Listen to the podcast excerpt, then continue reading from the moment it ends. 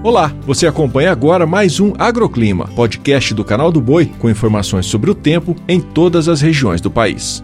Olá, podcast do Agroclima começando. Eu sou Dilia Marques e trago os destaques desta sexta-feira. Os temporais seguem persistentes sobre o sul do país. Por lá, uma frente fria, em conjunto com um grande ciclone extratropical, vão espalhar chuvas fortes em todo o leste de Santa Catarina e do Paraná. Além disso, o tempo segue fechado no interior paranaense, com chuva a qualquer momento.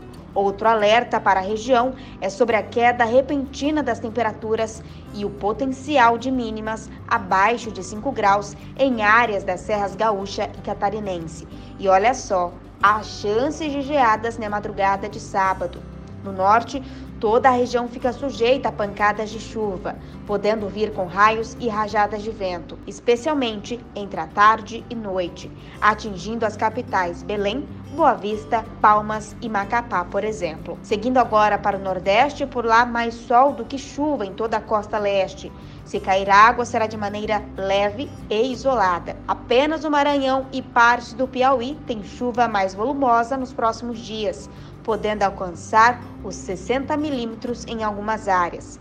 O Sudeste segue sob alerta de tempestades. A forte frente fria que se aproxima vai causar chuva muito volumosa principalmente em São Paulo e no Rio de Janeiro. No centro-oeste, segue a possibilidade de chuva acompanhada de raios e rajadas de vento, inclusive Cuiabá, Goiânia e Brasília. De Campo Grande ao sul do Mato Grosso do Sul, há potencial para temporais com rajadas de vento de 50 a 70 km por hora.